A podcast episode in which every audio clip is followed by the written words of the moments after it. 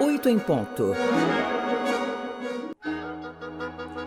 8 horas e 32 minutos, o 8 em ponto está de volta e hoje nós temos o prazer de receber aqui nos estúdios da Rádio Cultura FM o ator e radialista Chico Carvalho.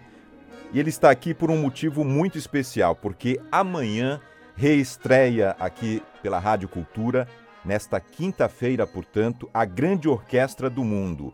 Uma nova temporada que vem por aí inteiramente dedicada às peças cômicas de William Shakespeare. E eu recebo aqui no estúdio, portanto, o nosso querido Chico Carvalho e já começo perguntando, Chico, antes de tudo, um bom dia e seja muito bem-vindo. Bom dia, Mário. Um prazer falar com você, com os ouvintes do Oito em Ponto e com os ouvintes da Cultura FM. Muito bom. O que, que nós podemos esperar, Chico, dessa reestreia de A Grande Orquestra do Mundo? Bom, Mário, sabe que Shakespeare é praticamente um, um samba enredo, ele próprio, uma escola de samba.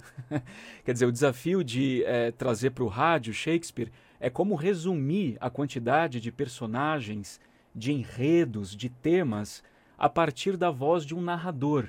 Então é uma empreitada maluca, mas um tanto quanto interessante.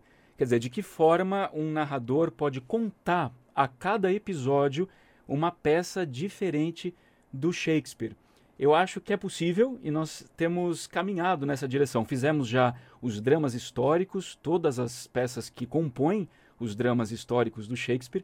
Estamos agora nas, na, na, metade das comédias e depois partiremos para as tragédias.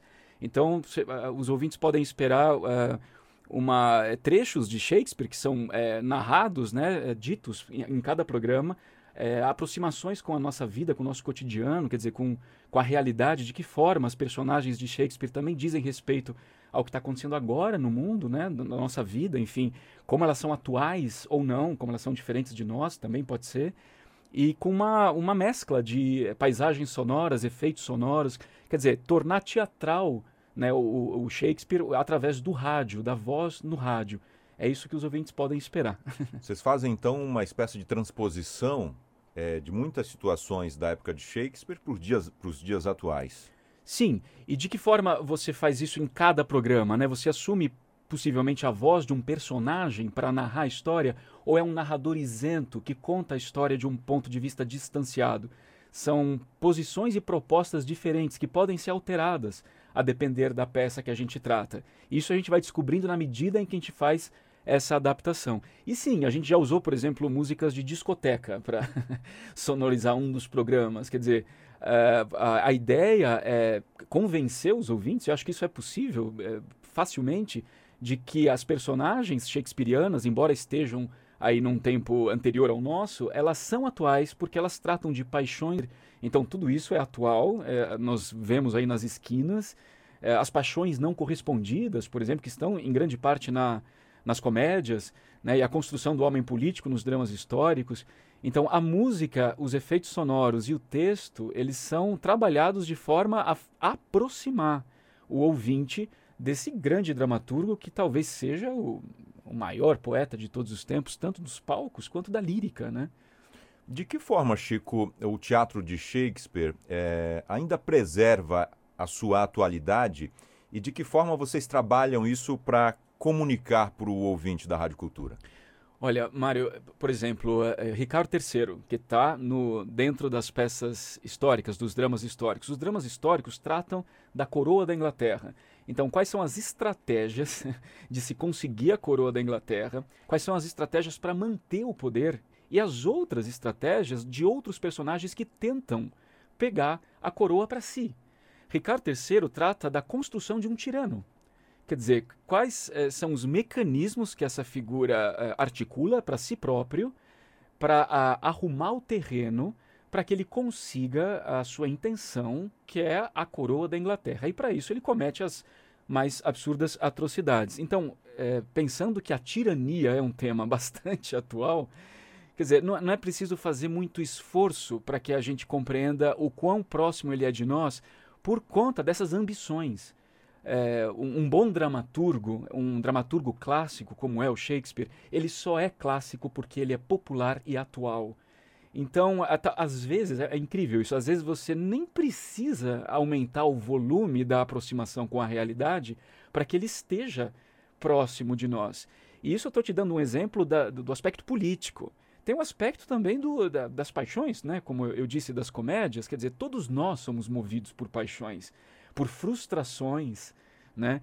Então, a, no caso, por exemplo, do Ricardo III, só para voltar a, ao assunto, a gente buscou é, músicas da época da Segunda Grande Guerra, por exemplo, onde houve um período aí de ascensão da tirania.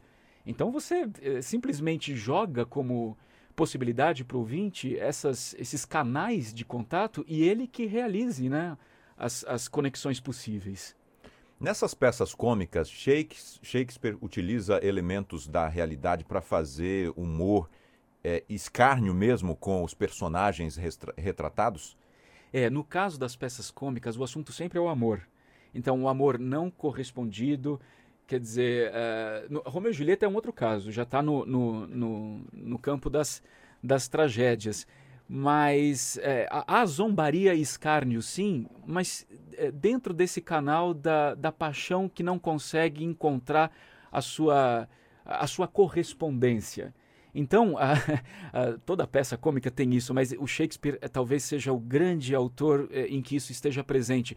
Os quiprocós, quer dizer, a plateia é cúmplice é, do, do, disfarce que o personagem é, faz para conseguir conquistar sua, o seu intento. Então, a plateia vê o ator se disfarçando de um outro personagem.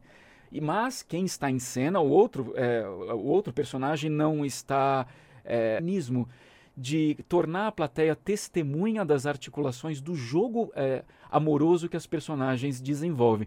No caso de Shakespeare, o espectador é fundamental, porque ele é cúmplice da ação sempre. Sempre ele está é, sendo informado de alguma coisa que vai acontecer na sequência. Se essa coisa vai ser cumprida à risca é uma outra questão.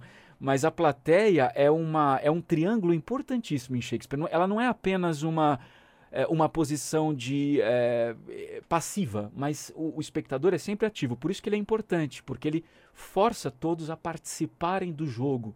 Né? Você é um elemento que precisa trabalhar. Quando você vai assistir Shakespeare, é, é trabalhoso, porque você está junto com, com quem está em cena para construir o, o, o espetáculo. Não é uma audiência passiva, né? Nunca.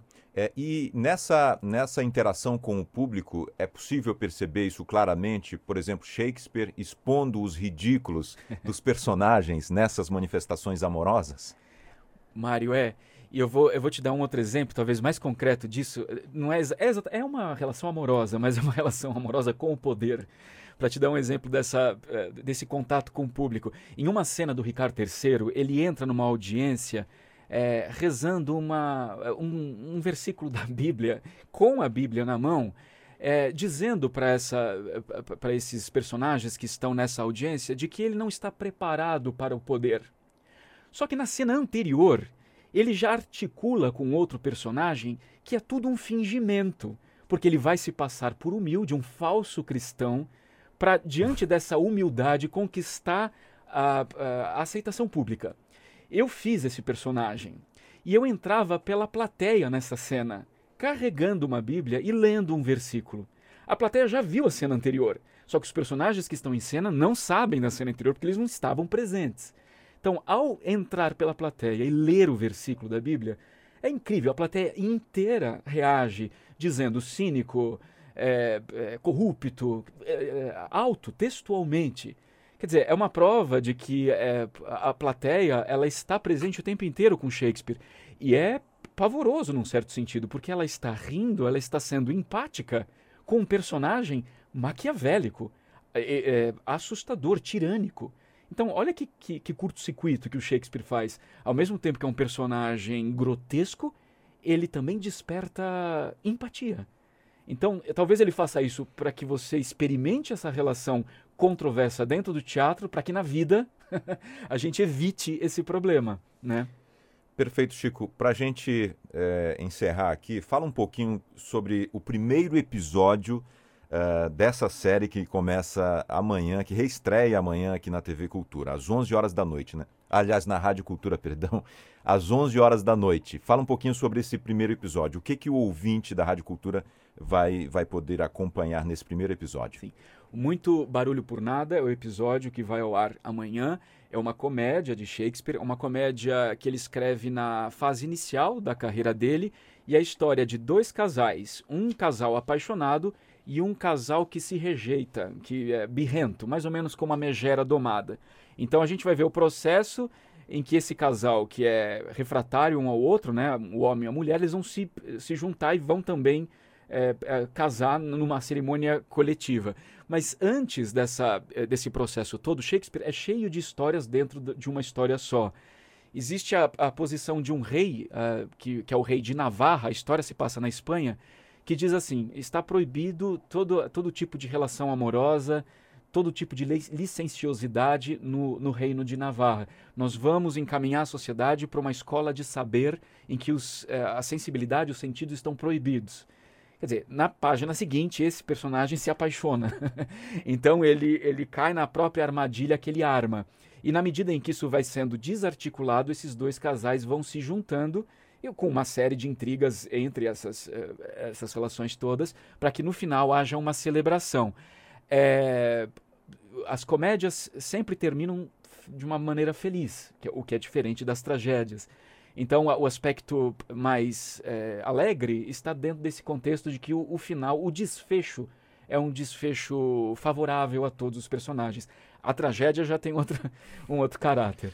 Perfeito. Você ficou curioso com essa descrição feita pelo Chico Carvalho aqui sobre a, a reestreia, sobre esse primeiro episódio da reestreia da Grande Orquestra do Mundo? Então, você vai poder conferir a partir de amanhã, aqui pela Rádio Cultura, às 11 horas da noite, né, Chico? 11 da noite, com reprise aos sábados às 9 da manhã. Perfeito. Muito obrigado. Quero te agradecer enormemente pela gentileza dessa entrevista, por ter vindo aqui no estúdio. Nessa minha passagem aqui pelo Oito em Ponto, você está estreando aqui o estúdio comigo é. e eu fico muito feliz com a sua companhia, com a sua presença. Um prazer, Mário. Foi um prazer falar com você e com os ouvintes. Falamos com Chico Carvalho, ator e radialista que dirige a Grande Orquestra do Mundo, uma nova temporada inteiramente dedicada às peças cômicas de William Shakespeare, que reestreia amanhã aqui na Rádio Cultura.